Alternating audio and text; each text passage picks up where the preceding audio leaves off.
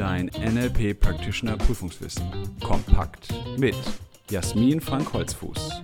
Der Podcast mit der Wissensessenz aus 10 Jahren erfolgreicher NLP-Ausbildung.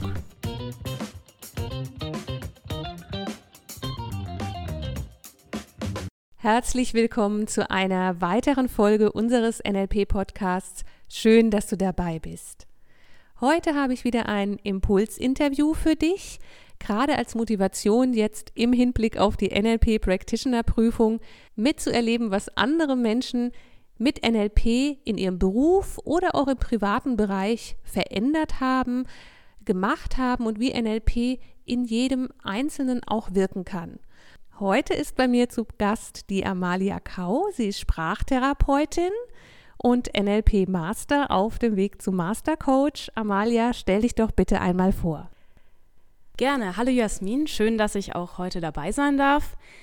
Ich bin Amalia Kau, ich bin staatlich anerkannte Logopädin, Sängerin, Stimm- und Kommunikationstrainerin und als Dozentin arbeite ich mit eigener Methode im Bereich der Aus- und Weiterbildung für Sprachtherapeuten. Vor allem aber bin ich, und das hast du ja auch schon gesagt, überzeugte NLPlerin. Dankeschön, Amalia, das freut mich.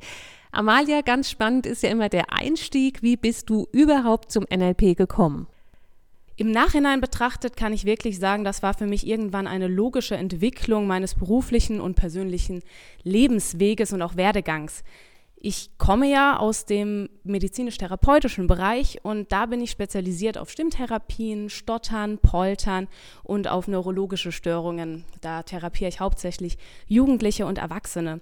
Und irgendwann nach zahlreichen Fort- und Weiterbildungen, die ich selbst besucht habe, habe ich für mich gemerkt, irgendwie reicht mir das nicht, was wir da machen. Die Inhalte waren ganz gut, aber es war mir nicht ganzheitlich genug. Und ich habe dann beschlossen, mich selbst auf die Suche zu machen und einen eigenen Ansatz zu entwickeln, der Ganzheitlichkeit nicht nur als Modewort benutzt, sondern das auch wirklich lebt. Ich habe mich dann interdisziplinär mit verschiedenen Fachbereichen auseinandergesetzt. Das waren am Anfang die Physiotherapie, die Osteopathie und die Ergotherapie und da interdisziplinär geschaut, wo sind denn Zusammenhänge, die ich bis jetzt vielleicht für meine Patienten noch nicht anbieten konnte. Und das hat schon ziemlich gut gewirkt. Also die Therapien haben sich deutlich verändert. Und gleichzeitig habe ich gemerkt, hm, es ist noch nicht ganz rund, da fehlt einfach noch was. Über den Fachbereich der Biopsychologie, also dann die Verknüpfung von Körper und Geist, bin ich darauf gekommen, was mir gefehlt hat. Und zwar war das einerseits die Verbindung eben dessen, dass Körper und Geist zusammenspielen und das nicht außer Acht gelassen werden darf, auch nicht in der Körpertherapie oder gerade da nicht. Und andererseits hat mir der Transfer gefehlt, ja, wie bringe ich denn jetzt mein Wissen denn an den Patienten? Da habe ich dann geschaut, okay, was gibt es denn an Kommunikationsfortbildungen? Was könnte ich denn da machen, weil ich da ein sehr proaktiver Mensch bin? Ich möchte das dann auch selbst erleben und selbst machen. Und dann habe ich im Internet geschaut, habe auch Bekannte gefragt und bin da auf neurolinguistisches Programmieren gestoßen. Und da haben natürlich die Worte Neurologie und Linguistik in mir direkt eine Resonanz ausgelöst. Dachte ich, okay, das ist ja schon sehr nah an dem Bereich, aus dem ich auch herkomme dann habe ich geschaut, okay, wo in meiner Umgebung gibt es denn ein Institut, das auch zu mir passt? Weil das war auch mir ganz, ganz wichtig, irgendwo zu landen, wo ich mich wohlfühle, wo ich mich aufgehoben fühle und wo ich das Gefühl habe, okay, da wird es nicht nur vermittelt, sondern auch gelebt. Und das habe ich gefunden und somit hat auch meine Reise mit dem NLP und zum NLP hin begonnen und die dauert bis heute an. Ja, diese Verbindung, die ist auch das, was so wirkungsvoll ist. Zum einen den Körper natürlich im Blick zu behalten und auch über Körper ganz viel ausrichten zu können, was die innere Haltung und die innere Stimmung betrifft. Also da arbeiten wir im NLP ja auch so stark damit und da haben wir ja auch viel gegenseitig profitiert, gerade in sprachlicher Hinsicht, was du einbringen kannst. Das ist ja dann das, was wir als Kommunikation erlernen und weitergeben, nochmal wirklich dann in der Praxis angewandt. Du hast ja auch den Practitioner gemacht und da du schon Master bist, die Prüfung damals auch bestanden. Ganz spannend natürlich für die Zuhörer und Zuhörerinnen. Wie hast du dich denn auf deine Prüfung damals vorbereitet? Hattest du da bestimmte Techniken oder Vorgehensweisen? Vorbereitet habe ich mich im Nachhinein betrachtet eigentlich schon ab der ersten Stunde hier im Institut. Das war für mich ganz viel unbewusstes Lernen auch und bewusstes Lernen in Verknüpfung. Und kurz vor der eigentlichen Practitioner Abschlussprüfung habe ich mich natürlich noch mal ganz detailliert damit befasst. Okay, was möchte ich denn alles wissen, was brauche ich dafür, also Überblick verschafft, dann detailliert nochmal geschaut, was gehört denn da jeweils dazu. Und was mir da sehr geholfen hat, ist, dass wir glücklicherweise auch zu Beginn der Practitioner-Ausbildung uns mal mit so Sachen wie Lernmethoden auseinandergesetzt haben oder Lernmodellen. Und da habe ich schon ganz zu Beginn nochmal für mich reflektieren können, okay, wie habe ich denn bisher gelernt? Was hat denn schon gut geklappt und was möchte ich vielleicht noch optimieren? Und auch diese Erkenntnisse sind dann in meine Prüfungsvorbereitung mit eingeflossen. Was ich dann ganz konkret gemacht habe, war eigentlich, wie gesagt, Überblick verschaffen. Und dann habe ich angefangen, das visuell zu markieren. Also ich habe wirklich mit ganz vielen Farben gearbeitet. Ich habe es mit Formen markiert. Ich habe Kreuzchen gesetzt und Kästchen. Dann habe ich mir das Ganze auch zusammengefasst, nochmal mit Farben gearbeitet. Dann habe ich das Ganze laut gelesen, so lerne ich sehr, sehr gut und dabei tiger ich auch gerne im Kreis. Ähm, lernen und stillstehen ist für mich nicht so ganz meine Sache, aber mit Bewegung geht das sehr, sehr gut für mich. Dann habe ich, als ich wusste, okay, jetzt kann ich das gut wiedergeben, geschaut, wie kann ich es denn frei wiedergeben? Also habe ich es wirklich verstanden? Könnte ich es jemandem erklären, wie es eigentlich funktioniert? Und als ich das für mich auch so geschafft habe, war für mich klar, okay, jetzt vertraue ich mir und allem dem, was da jetzt noch kommen mag, ich bin bereit.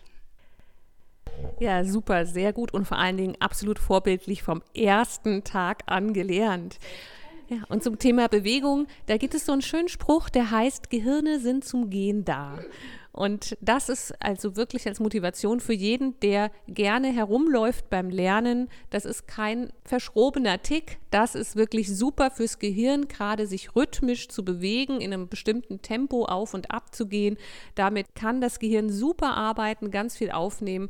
Also das ist eine ganz tolle Vorgehensmöglichkeit und natürlich auch visualisieren, mit Farben arbeiten. Also da ist wirklich für alle Sinne was drin. Amalia, als du die NLP Practitioner Ausbildung gemacht hast, gab es natürlich auch verschiedene Formate, die ja sehr tiefgehend sind. Wie hat sich das denn auf dein Leben ausgewirkt? Hat sich durch die NLP Practitioner Ausbildung etwas in deinem Leben verändert? Durch die NLP Practitioner Ausbildung hat sich für mich in meinem Leben ganz, ganz viel verändert. Und das liegt daran, dass sich meine innere Haltung grundsätzlich verändert hat und damit auch die Haltung zu meinem Leben ich kann für mich sagen, mein Vertrauen in mich selbst und auch in meine Selbstwirksamkeit ist wahnsinnig gewachsen. Ich lebe seitdem für mich wirklich deutlich ausgeglichener und auch entspannter. Ich habe im Practitioner deutlich mehr zu mir gefunden. Das hätte ich vorher auch nicht erwartet, denn ich hatte eigentlich eine ganz andere Erwartungshaltung. Ich dachte, ich lerne jetzt ein paar Techniken über Kommunikation und dann äh, bin ich in den Reden on top. Aber ich habe so viel über mich gelernt und das hat so wahnsinnig viel in meinem Leben verändert.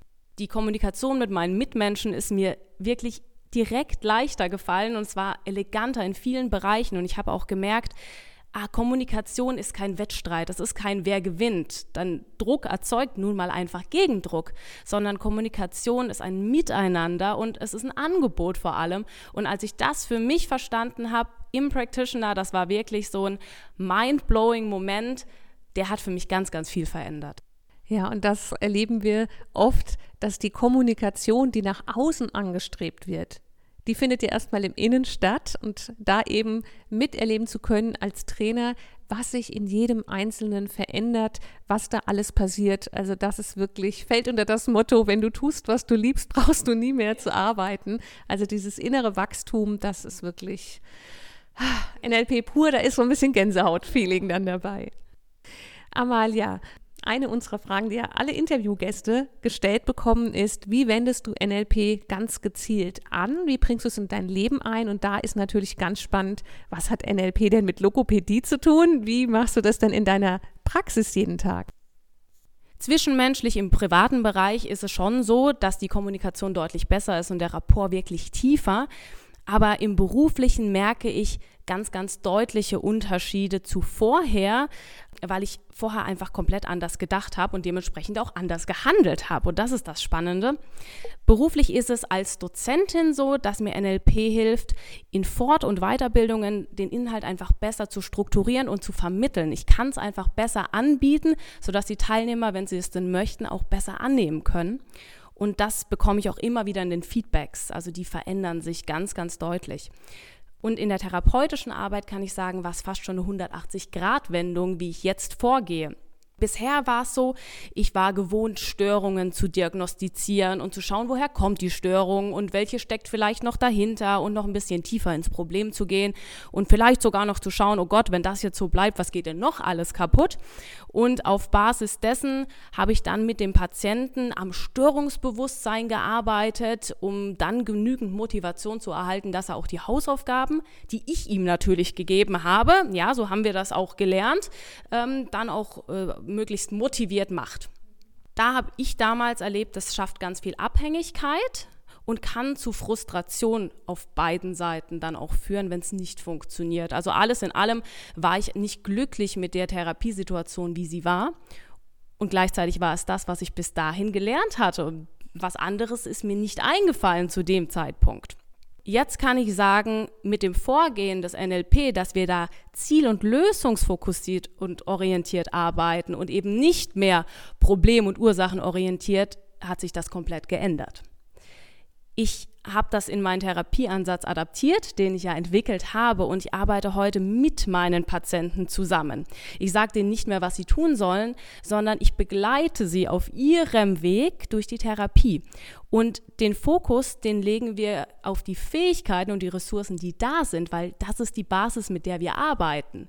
Das ist das, was der Patient hat. Das ist die Grundlage für alles, was er danach damit erschaffen kann. Und auch die Therapieziele, die ich vorher festgelegt hatte nach dem Motto, was geht und was nicht geht, sage ich dir, die definieren wir jetzt gemeinsam. Das heißt, wir schauen uns an, was sind denn Ziele, die auch motivierend sind und was sind vielleicht passende Zwischenziele, auch von der Größe her. Und ich persönlich, ich bringe das medizinische Know-how ein und der Patient ist und bleibt der Profi für sein Leben und die Möglichkeiten zur Umsetzung, weil ich weiß ja nichts über seinen Alltag. Seit wir das so machen und inhaltlich und strukturell neu adaptiert haben, neu angepasst haben, sind die Ergebnisse wirklich nicht mehr zu vergleichen mit denen, die ich vorher hatte.